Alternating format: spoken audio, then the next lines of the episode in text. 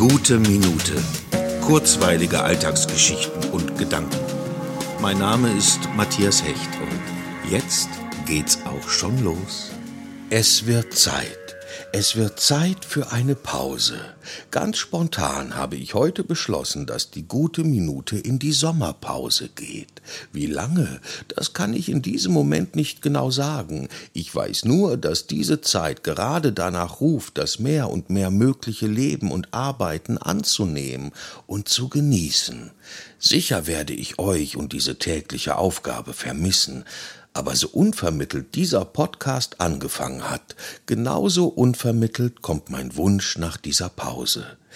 Ich bedanke mich bei euch allen recht herzlich, dass ihr mir bis heute so treu geblieben seid.